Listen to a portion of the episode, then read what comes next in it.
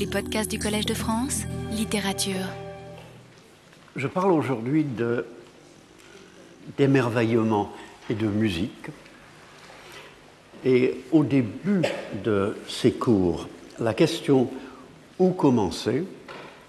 laissait supposer que le commencement était inatteignable, le commencement étant inatteignable, il nous faut le chercher sans cesse et accepter, chose étrange, qu'aussi loin que nous avancions, nous sommes toujours au début. Seule une œuvre a un commencement, un milieu et une fin, d'où le charme que toute œuvre exerce sur nous. Parmi les innombrables phénomènes que rencontre la conscience, la musique est le plus apte à nous convaincre que nous recommençons toujours. Une œuvre musicale a tout particulièrement le prestige de l'unité et de l'altérité. Voici un extrait de Religio Medici, la religion d'un médecin, deuxième partie, section 9, de Sir Thomas Brown, 1605-1682, euh, publié en 1643. Même la musique vulgaire des tavernes, même la musique vulgaire des tavernes, qui rend l'un gai et l'autre fou, me remplit d'un mouvement de grande piété et m'induit à la contemplation profonde du premier compositeur. Elle contient quelque chose de divin au-delà de ce que discerne l'oreille. Elle est une leçon hiéroglyphique et obscure du monde entier et des créatures de Dieu, une mélodie pour l'oreille telle que le monde entier, parfaitement compris, en fournirait à l'intelligence. Bref, elle est une version sensible de cette harmonie qui sonne intellectuellement dans l'oreille de Dieu. Il existe depuis toujours, semble-t-il, dans la pensée occidentale, deux perspectives sur la musique. Elle aurait un rapport particulier avec le monde extérieur et avec le monde intérieur, avec la totalité de l'univers et avec nos émotions. Brown s'intéresse à la première perspective qui a donné l'expression l'harmonie des sphères, expression si connue et si défraîchie que l'on se demande rarement pourquoi la musique ou les mathématiques et non pas une autre forme d'art s'impose pour traduire l'intuition qu'un tout immense et impensable constitue néanmoins un ordre. Il s'émerveille du fait que la musique, non pas stellaire et figurative, mais humaine et audible, est le signe, la promesse que le monde, à une certaine hauteur, est compréhensible, divin et profondément joyeux, et qu'une simple musique nous donne à entendre, transposée et à notre niveau infiniment inférieur, ce que Dieu entend. En découvrant dans la musique quelque chose de divin, there is something in it of divinity, il fait penser à ce que Baudelaire dit dans le grand essai sur Gautier, il y a dans le mot, dans le verbe, quelque chose de sacré qui nous défend d'en faire un jeu de hasard. Ils trouvent tous deux le surhumain dans l'ordinaire et dans deux formes d'art qu'ils semblent considérer, de leur point de vue très différents, comme des tentatives pour se mettre en contact avec une réalité supérieure et autre. Si la déclaration de Baudelaire peut surprendre, vu son apparente complicité avec le mal, avec le satanisme, celle de Brown est saisissante quand on se souvient qu'il parle de la musique des tavernes. À vrai dire, il vient d'évoquer la musique d'église et on peut lire le passage comme un commentaire sur la musique spécifiquement religieuse, sauf toutefois que le mot elle, it, dans ces trois occurrences, se réfère bien plus nettement à la musique vulgaire qui s'insinue dans la phrase. On dirait que Brown embrouille volontairement sa syntaxe pour rapprocher encore davantage la musique des tavernes de celle de la liturgie et des cantiques, et pour grandement s'étonner de l'effet produit par une musique profane et pauvre, dont la mélodie, en s'emparant de son être, le rend pieux et dirige ses pensées vers le Dieu musicien, mélodiste et harmoniste du tout. C'est peut-être une tournure d'esprit anglaise qui le fait trouver dans une petite chanson l'image obscure du monde entier, comme c'est l'excentricité de sa race qui l'incite à fonder un exposé tout à fait sérieux, cosmique et philosophique de l'art musical sur son expérience des airs populaires.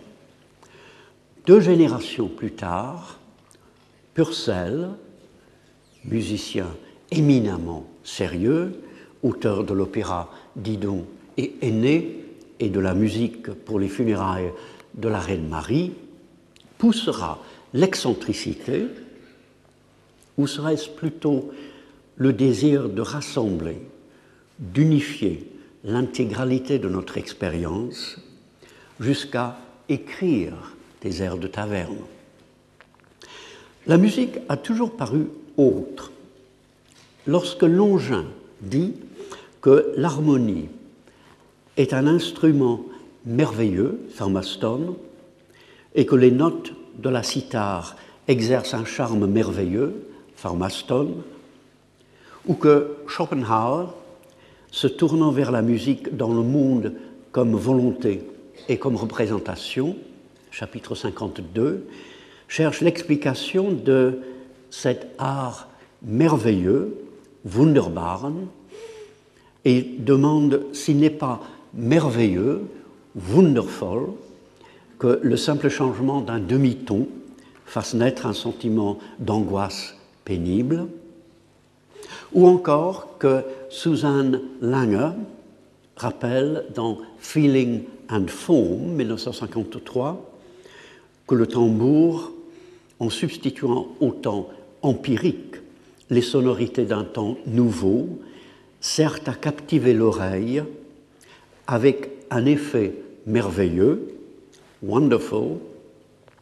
Nous aurions tort de voir, je crois, dans l'adjectif qui revient, quelle que soit la langue, un signe conventionnel et non médité.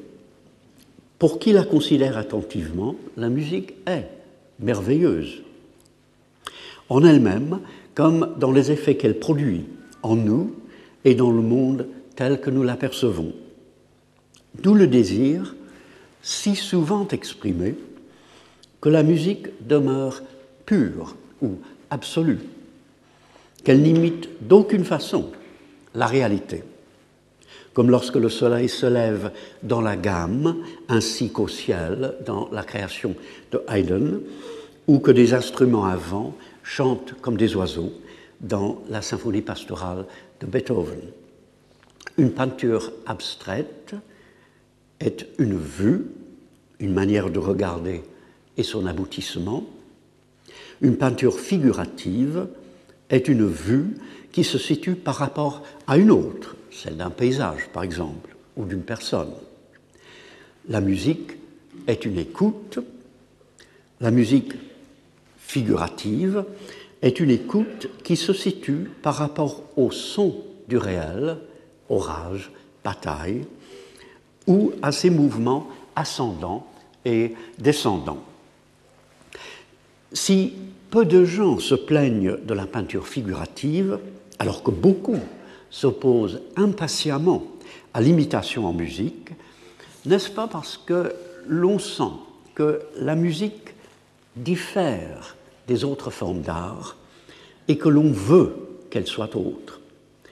Un peintre figuratif voit mieux que nous, un poète parle mieux, un danseur évolue mieux, mais si un musicien entend mieux, ce n'est pas notre monde commun qu'il entend, mais un monde sonore qui vient à être à mesure qu'il l'écoute.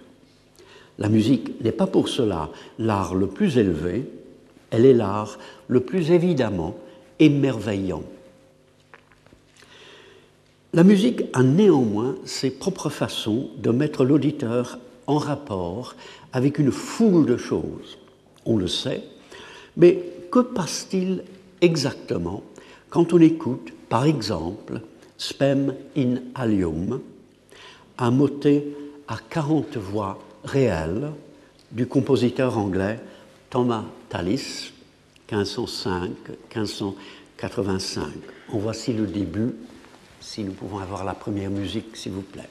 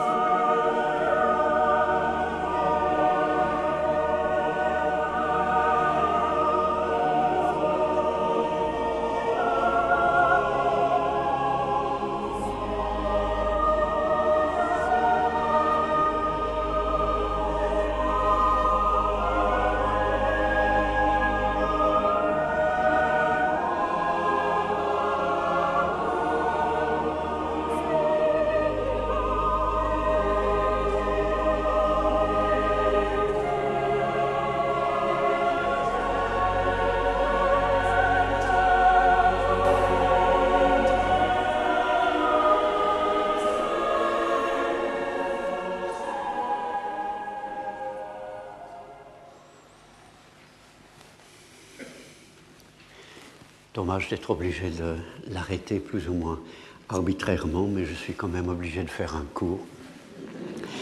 Euh, c'était le chœur de King's College à Cambridge avec la société musicale de l'Université de Cambridge sous la direction de David Wilcox, enregistrement de 1965, euh, édité par Decca. Thalys choisit comme texte les paroles d'un répond de la liturgie catholique, adapté du livre de Judith. Spem in alium nunquam habui praeter inte Deus Israel, qui et propitius eris et omnia peccata hominum in tribulatione dimitis. Domine Deus, creator caeli et terre, respice humilitatem nostram. J'aurais dû dire Cieli parce que les chanteurs anglais euh, euh, respectent la prononciation ecclésiastique du latin. l'espoir en un autre, jamais je ne l'ai mis, mais en toi, Dieu d'Israël, qui t'irritera et pourtant sera miséricordieux. Et tous les péchés des hommes dans la tribulation, tu les remets. Seigneur Dieu, Créateur du ciel et de la terre, regarde notre bassesse. Notons d'abord la beauté du latin, que j'ai traduit mot à mot dans la mesure du possible afin d'indiquer le développement de la pensée et de l'émotion, car Thalys la remarqua sûrement. L'inversion du début, non pas je n'ai jamais mis mon espoir, mais mon espoir, je ne l'ai mis, jamais je ne l'ai mis, permet de commencer par le mot espoir et de rencontrer le mot jamais avant même de savoir de quoi il s'agit. La double face que Dieu tourne vers son peuple, comme à la fois Dieu de colère et Dieu de miséricorde, est parfaitement interprétée par le petit mot latin et, qui a son sens énergique de et pourtant, iracheris et propitius eris. Retenir le verbe jusqu'à la fin de la phrase signifie que l'on s'imprègne d'abord de tous les péchés des hommes et de la tribulation dans laquelle ils sombrent, afin d'apprécier pleinement la rémission des péchés dans le mot final, dimitis. On monte très haut dans l'autre phrase, phrase avec le Dieu Seigneur et Créateur, avant de descendre vers la bassesse des créatures, l'humilité des hommes formée de l'humus. Quand la grande vague se brise enfin, le je se retrouve dans un nous confiant et soumis. Même à la première audition attentive du motet, on entend l'émerveillement de Thalys devant la bienveillance de Dieu qui remet malgré tout les péchés, dans la façon dont le mot dimitis, une fois introduit dans la musique, est repris d'un chœur à l'autre sur trois notes toutes simples, à condition que l'éditeur moderne de l'œuvre ait bien ajusté les mots euh, à la musique, puis élaboré dans des phrases descendantes par des voix de sopranie très haut placées, afin de passer du sublime, le Dieu créateur, à la supplication toute humaine des trois dernières paroles, le latin glisse du ciel à la terre et juxtapose les mots terre et respice, de la terre et regarde. Thalys ménage une pause saisissante après terre avant d'utiliser pour la première fois ensemble les 40 voix différentes dans respice regarde.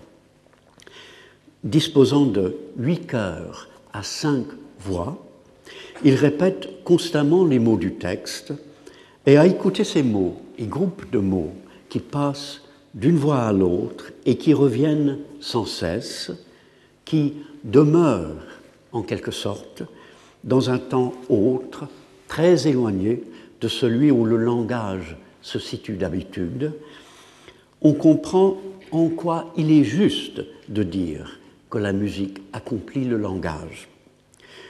Ce n'est pas qu'une excusez-moi, ce n'est pas qu'une œuvre littéraire ait besoin de musique, comme dans la théorie de Schopenhauer, où la musique montre sa supériorité en découvrant le fond caché des sentiments ou des événements que le langage ne peut atteindre.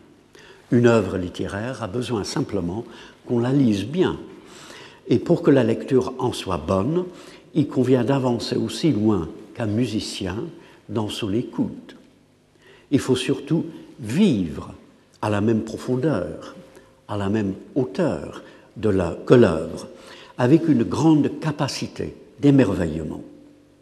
Mais nous savons que même en poésie, où le langage habituel revient sur lui-même en créant un autre temps, et un autre rythme, il serait ennuyeux de répéter en dehors des refrains et de certaines formes particulières comme la sextine ou le pantoum.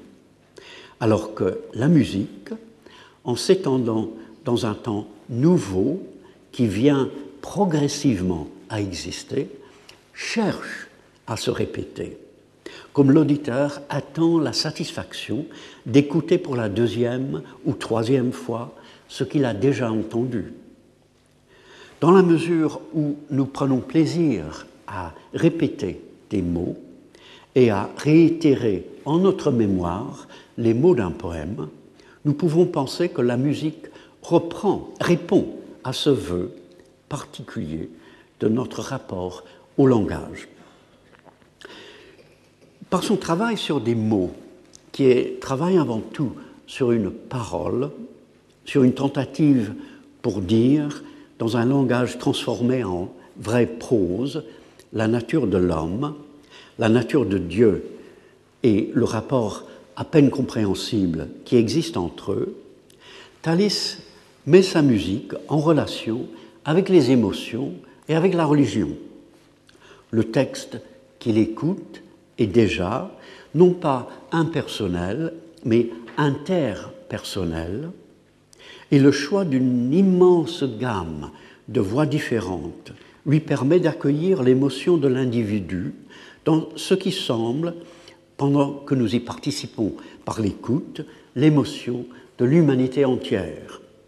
On dirait, surtout à partir du premier Domine Deus, et le plus évidemment au moment des 40 notes distinctes de Respice, que c'est le monde qui crie vers Dieu. Dès que nous admettons ces impuretés, cette présence dans la musique de réalité ou d'illusion, si l'on veut, qui lui sont extérieures, nous pouvons aller plus loin. Speminalium nous fait revivre d'abord les conflits religieux de l'Angleterre du XVIe siècle. Thalys, comme Bud, garda sa foi catholique. Et tout en étant plus que toléré parmi les musiciens de la reine Élisabeth Ier, continua d'écrire de la musique plus ou moins clandestine pour ses co-religionnaires dont le culte avait été supprimé définitivement à la mort de la reine Marie Tudor en 1558. On peut voir dans Spem Inalium, comme encore plus clairement dans les Lamentations de Jérémie, une œuvre engagée, où Thalys exprime le désir de toute une communauté que malgré la tribulation du moment, la vieille religion soit restaurée. Que l'on approuve ou non la résistance des catholiques à la réforme, ou que l'on soit parfaitement indifférent à ce genre de questions, voilà une autre émotion, une profonde inquiétude devant un monde bouleversé que l'on peut partager et qui semble s'incarner dans la musique en nous invitant à revivre toute une époque de l'histoire. D'autres circonstances peuvent entrer légitimement dans notre écoute d'une musique aussi ouverte. La première reprise moderne de Spem Inalium suivant la découverte de la partition dans une bibliothèque londonienne, eut lieu à Cambridge en 1960 sous la direction de David Wilcox. Les chanteurs étaient des étudiants, membres de ce même chœur de King's College ou de la société musicale de l'université. Des rumeurs circulaient dans les collèges pendant des semaines sur une œuvre tout à fait extraordinaire et d'une beauté inouï qu'on allait pouvoir entendre pour la première fois dans un concert qu'il ne fallait absolument pas manquer. Cela se passa dans l'immense narthex de la chapelle de King's College, qui se dresse dans la rigueur et l'exubérance de son gothique perpendiculaire, parmi les larges nappes de verdure qui guident la rivière Cam dans les courbes douces qu'elle se plaît à décrire en passant tranquillement entre les collèges. Le chœur se plaça, à la surprise de tous, à la gauche des auditeurs, puis devant, puis à leur droite, comme si la musique à venir devait les environner, ou presque, et les inclure. Tout commença par une seule voix de soprano à l'extrême gauche, reprise aussitôt à la quinte supérieure par une autre voix de soprano chantant les mêmes premiers mots légèrement décalés, pendant que d'autres voix intervenaient successivement jusqu'à ce que, dans un mouvement lent et irrésistible qui augmentait progressivement le son et l'espace qu'il occupait, les quatre premiers chœurs, la moitié de l'ensemble, s'emplissent de musique. On avait l'impression que la musique bougeait, qu'elle passait autour des, auditeurs. Et lorsque les quatre autres chœurs entrèrent en jeu, les uns après les autres, on attendait avec une sorte de sereine impatience que jaillissent aussi les voix de l'extrême droite et que la musique vint enfin de partout.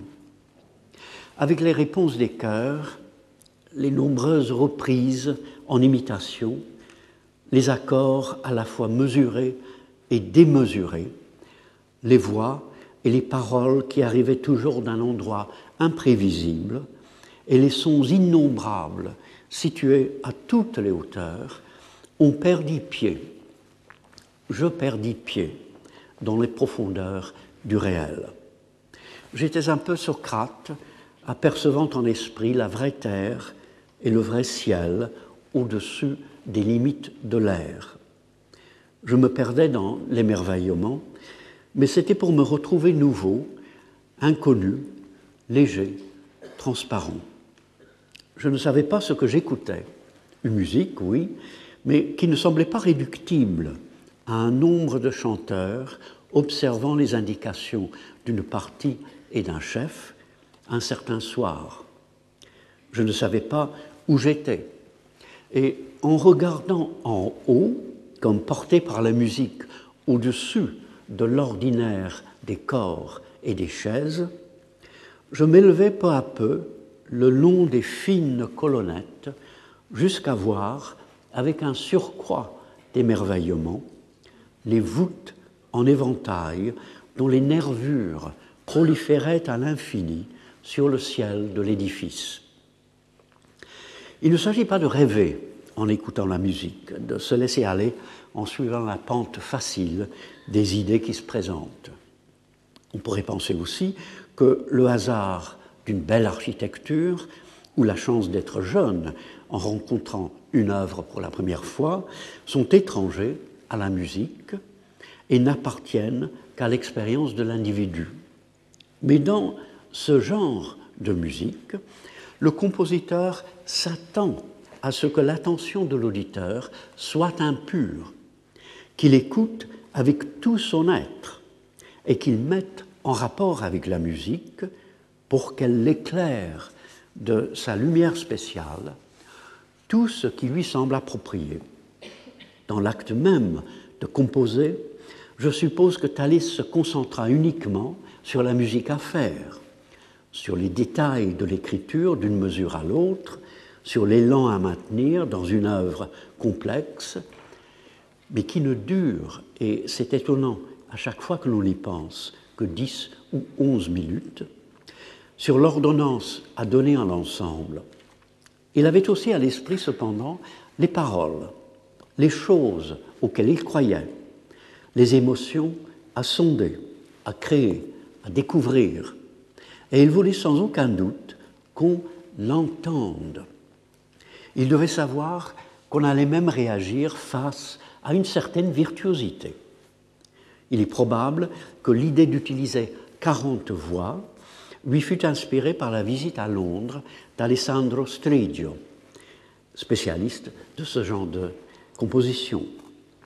Thalys tenait peut-être à considérer la difficulté spectaculaire de la tâche comme l'occasion d'approfondir une vision ou une écoute du monde et de créer une musique en quelque sorte totale, à changer la stupéfaction de l'auditeur en émerveillement. Et cet émerveillement peut très bien prendre la forme, non pas du rêve, mais de l'imagination, d'une pensée imagée qui cherche à illuminer la musique et en être illuminée, à entendre tant de voix, et surtout les voix les plus hautes et les plus basses, qui jaillissaient tout autour et qui semblaient ouvrir, en le sondant, un vaste espace. J'avais vraiment l'impression d'écouter le cœur des anges et d'autres habitants du ciel, tout aussi terribles qu'aériens, avant de saisir que cette impression d'être supérieur, présent autour de nous, venait aussi de l'aisance avec laquelle la musique transcendait notre attente, de la gamme que maîtrisait l'ensemble des chanteurs, mais qui n'était pas à notre portée, et de la supériorité réelle de ces chanteurs dont le chant suggérait par sa qualité moins une voix surhumaine que la voix humaine transfigurée. Je n'étais pas au ciel, mais sur une terre en même temps humaine divine. Je me trouvais à l'intérieur de deux grandes œuvres d'art qui semblaient avoir pour tâche de chercher l'autre monde afin qu'il soit presque présent dans l'ici. On veut croire depuis toujours que la musique est la figure du tout, parce qu'elle est la seule forme d'art qui soit à la fois purement sensible et purement intellectuelle. Elle serait capable, grâce à ses nombres audibles, de glisser cette figure dans notre corps et notre esprit.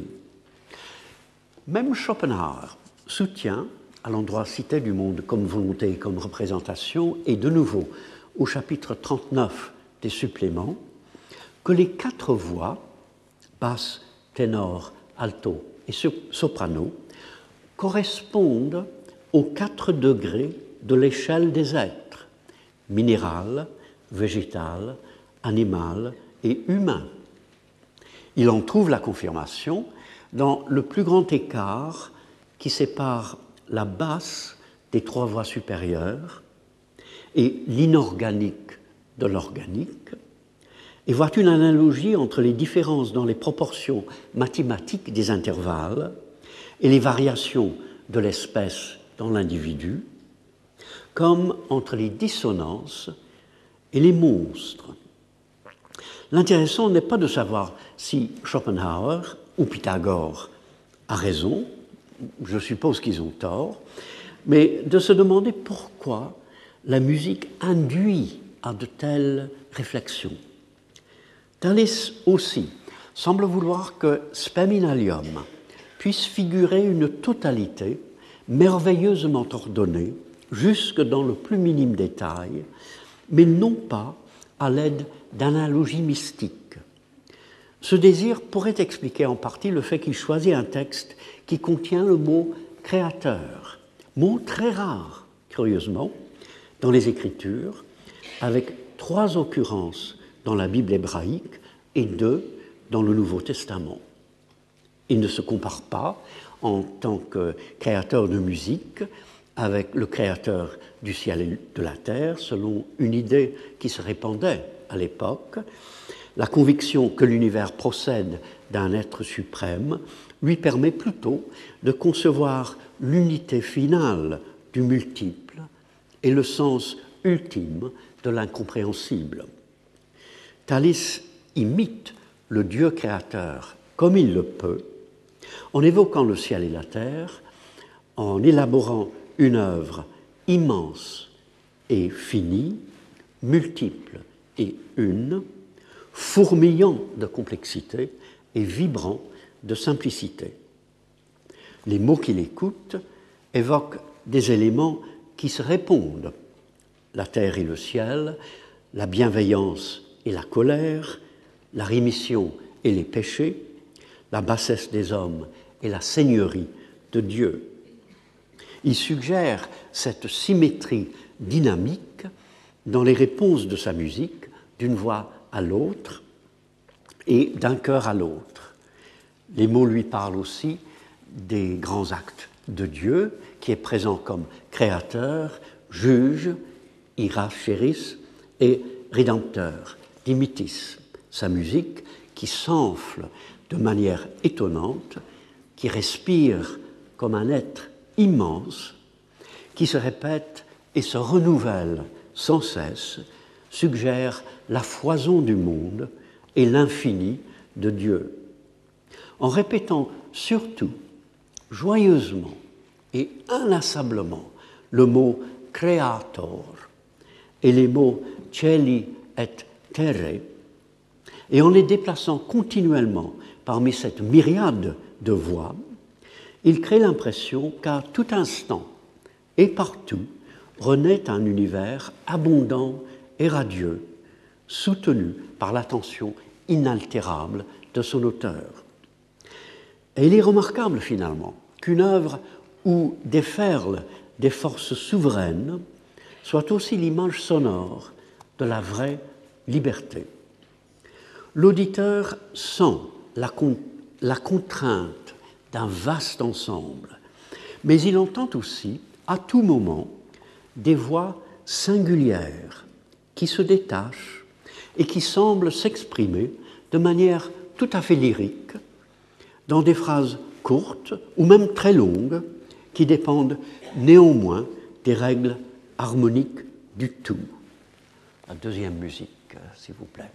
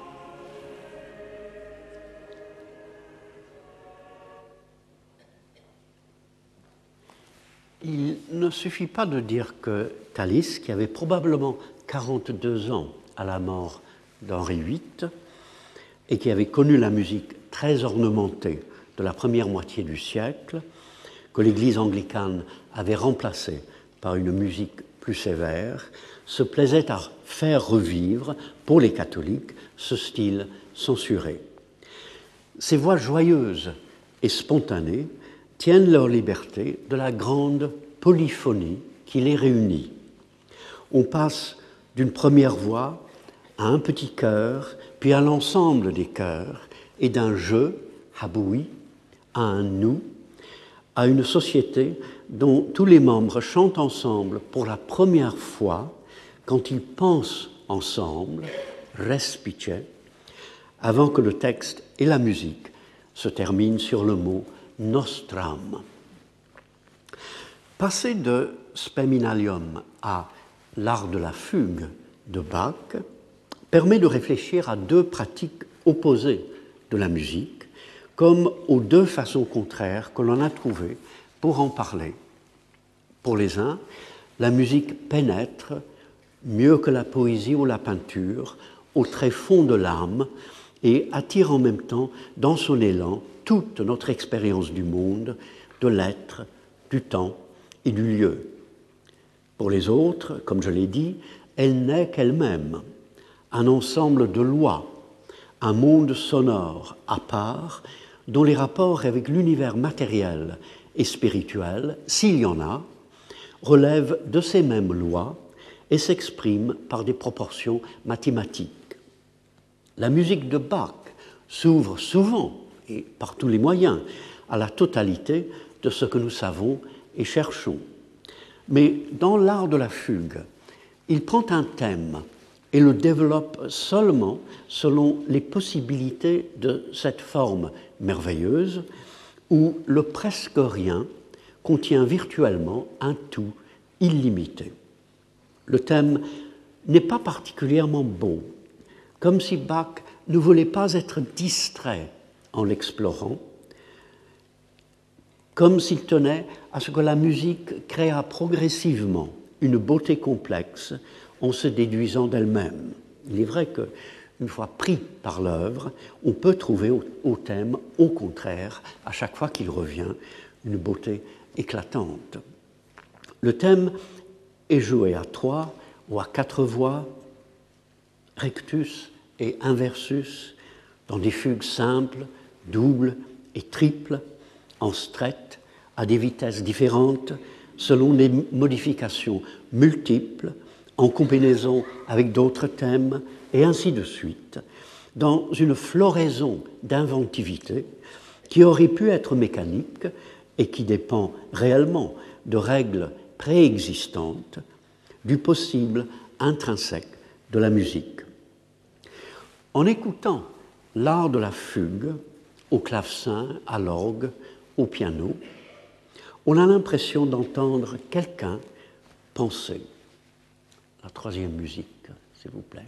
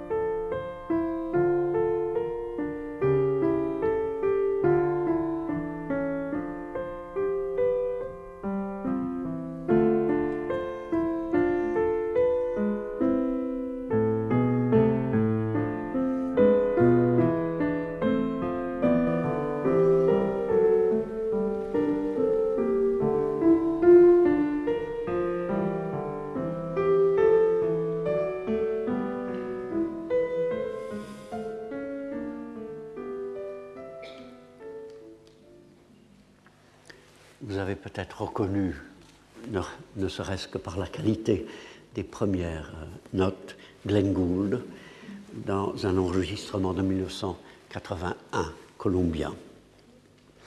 Ce n'est pas exactement une musique méditative, ce qui s'y passe est en deçà ou au-delà de la méditation. Je dirais en anglais que cette musique est emplie de thoughtfulness, de pensivité, qu'elle s'abîme dans une pensée parfaitement concentrée et formidablement clairvoyante. Et à strictement parler, on n'entend pas la pensée de quelqu'un, de Bach par exemple, mais un acte de pensée impersonnel.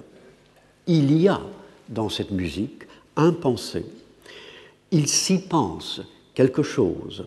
Et en écoutant, l'auditeur ne met pas en œuvre tout son jeu. Au contraire, il se dépouille pour devenir lui-même une pensée en acte, une impersonnalité fabuleuse, fabuleusement vivante.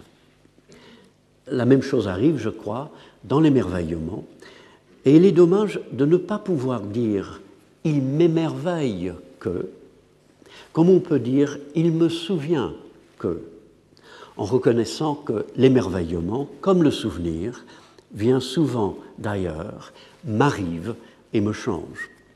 Mais comment expliquer dans ce cas-là, s'il est vrai que cette musique s'occupe d'elle-même et ne donne pas sur le monde, disons, réel, que le troisième thème de la plus longue des fugues est fondé sur les notes B, A, C, H, pour les Allemands, si bémol, La, Do, si naturel.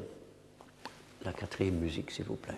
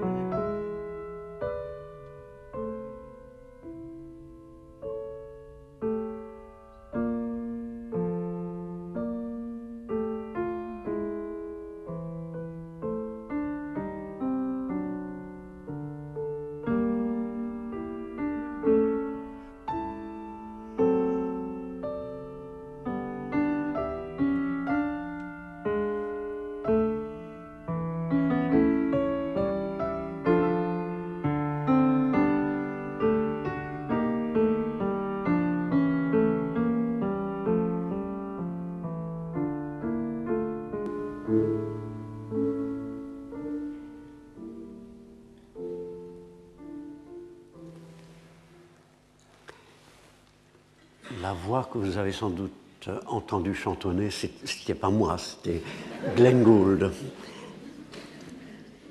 Avons-nous affaire à l'intrusion malheureuse dans la perspective de la pureté d'une subjectivité irrépressible? Bach qui construit une fugue sur les, les lettres de son nom, ou à ce que même Susan Langer appelle dans Philosophy in a New Key, 1942, un truc. Ou bien en développant ce thème, en sondant cette configuration de notes qui lui est donnée et qui est encore moins prometteuse que le thème principal, Bach vit-il avec un sérieux particulièrement conscient sa responsabilité envers la musique? S'il croyait comme Beethoven selon ce que Beethoven aurait dit à Bettina Brentano, que bien inventer musicalement, c'est faire un progrès moral, et que se soumettre aux lois de l'œuvre à venir, c'est discipliner sa propre intelligence afin que la révélation se fasse. Il pouvait penser que, n'étant présent que par son nom, et étant absent à cause de la transformation du nom en note musicale, travailler ce thème-là était une véritable épreuve, un défi à ne pas manquer et un don à saisir. Et s'il est permis à un non-musicien de le dire, l'interprétation de l'art de la fugue gagne aussi à être extrêmement disciplinée, austère, voire ascétique. Même le piano est ici, est-ce possible, trop beau L'auditeur ne doit pas être attiré dans le mood des fugues. Son émerveillement doit rester objectif. Il faut que ce soit la musique qui dévoile sa richesse, son éclat, ses délices. Au cours d'un entretien à propos de son deuxième enregistrement, plus lent des variations Goldberg, Glenn Gould parla de la nécessité d'une telle lenteur, d'un tempo très posé, very deliberate. Et l'intervieweur lui répondit, autrement dit, vous voulez savourer la musique. Ce n'était évidemment pas le cas, et deux attitudes se font face dans ces quelques mots. Celle qui voit dans le contrepoint, comme le dit Gould, une explosion d'idées simultanées dont il faut reconnaître la qualité essentielle, et celle qui cherche la satisfaction immédiate. Edwin Fischer avait déjà écrit dans Considération sur la musique Celui qui joue avec clarté, qui s'attache au phrasé, ralentira d'instinct l'exécution des fugues de Bach. Il ne cherchera pas à orner par des pianissimos, des fortissimos, des crescendo et des décrescendo, par des changements de tempo, une exécution déterminée par la structure architectonique. On voit que l'émerveillement de l'exécutant naîtra d'un certain respect qui le fera se concentrer sur le phrasé des détails et sur l'architecture de l'ensemble. Fischer continue, il laissera les œuvres agir d'elles-mêmes. On pourrait méditer longtemps ces derniers mots qui semblent parler de façon un peu mystique, d'un idéal irréalisable.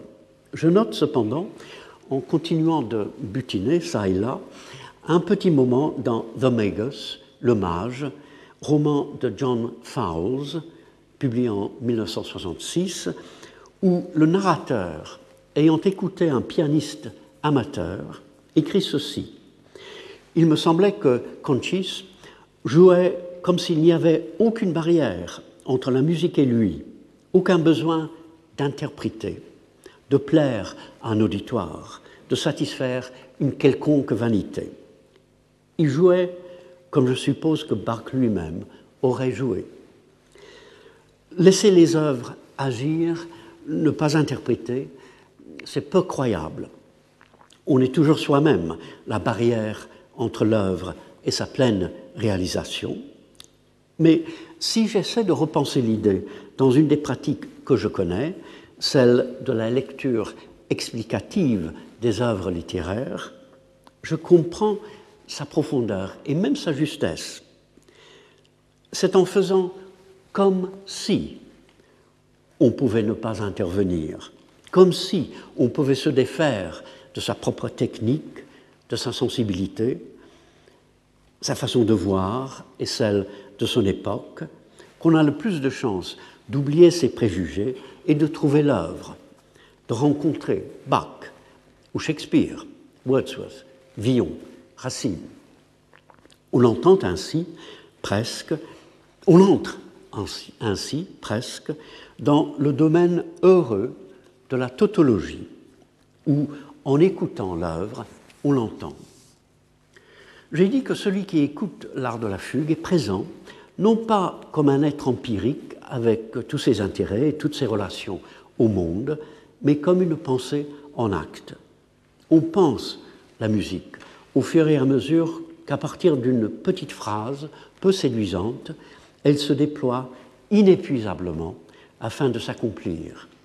On suit des métamorphoses, des évolutions situées apparemment dans l'espace, des configurations auxquelles la logique musicale permet de paraître, de disparaître, de réapparaître, de se faire, se défaire et se refaire à nouveau, comme si tout un monde se modifiait toujours, se répétait inlassablement dans les zones différentes d'une géométrie inconnue, œuvrait sans cesse et sans impatience en vue de sa résolution finale. Devenu écoute, on sent, moment par moment, l'effort que fait l'intelligence pour devenir capable de la musique. Et on est corps aussi.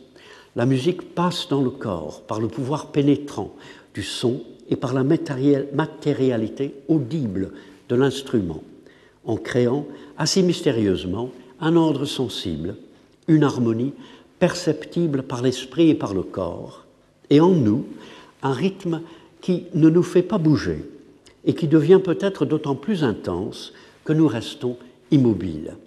La musique est une intelligence singulière, un corps singulier et un rapport singulier entre l'intelligence et le corps. En pensant ainsi, grâce à une discipline du moi, analogue à celle du compositeur et de l'interprète, n'avons-nous pas surtout l'impression, comme dans, toute œuvre musicale qui se passe de référence, qui fait abstraction du monde des existences, des événements et des émotions, d'acquérir un savoir, mais de ne pas savoir exactement ce que nous savons. Peut-être savons-nous obscurément, en écoutant une harmonie, ne reconnaissant pas le mal, que le réel aussi, au-delà du mal qui l'imprègne, est une harmonie que nous peinons à entendre. Le compositeur a connu le mal en écrivant à la sueur de son front, l'instrumentiste aussi en travaillant son jeu, et nous n'y échappons pas lorsque nous essayons de nous débarrasser de ce qui nous empêche de tout recevoir. La musique, elle, ignore notre inquiétude et nous invite à nous déplacer dans une région étrange qui ressemble à une sorte d'Éden ou à un monde lumineux et renouvelé. Ou est-il plus important, plus musical, en se demandant quel est le sens de l'art de la fugue et en se disant que la question même n'a pas de sens, de ne pas savoir en quoi consiste notre savoir, de reconnaître que notre émerveillement, lorsque nous l'interrogeons, reste silencieux. Je m'explique sans doute mal, mais il me semble saisir dans cette espèce d'extase où peut nous laisser la beauté inutile de la musique, ou plutôt de cette sorte de musique, pourquoi l'on a toujours senti que la musique est différente, qu'elle se tient à part? N'est-ce pas parce qu'elle incite à, évidemment, directement et exclusivement à s'émerveiller? Parce que si nous demandons autre chose à comprendre, par exemple, elle ne répond pas. La musique se contente de créer la beauté, sans rien de plus, de provoquer la joie, sans rien lui ajouter. Elle ne nie pas le monde où nous vivons, elle n'essaie pas non plus de l'éclairer, ni de le créer à nouveau. Elle ne cherche pas le réel, comme le font la poésie et la peinture, afin de l'émerveiller, d'en révéler la merveille. Elle est le lieu de l'émerveillement. Ou pour pousser un peu plus loin, elle est le lieu vraiment mystérieux où les deux sortes d'émerveillement se rencontrent sans heurts et sans trouble, où l'émerveillement de tête, celui du vertige et de la perplexité, rejoint l'émerveillement de Socrate, celui de la joie et du ravissement. Elle est en même temps, à bien y penser, un commencement et une fin, une fin et un commencement. La semaine prochaine, euh, je ferai mes derniers cours de l'année. La semaine prochaine, je parlerai euh, dans le premier cours d'émerveillement et de connaissance en reprenant pendant un moment Théétète de Platon, en commençant un poème de Hopkins, Henri Purcell, et surtout en commentant plusieurs passages du Paradis perdu, et pour le deuxième cours, je parlerai d'Apollinaire et de Zone. Je vous remercie.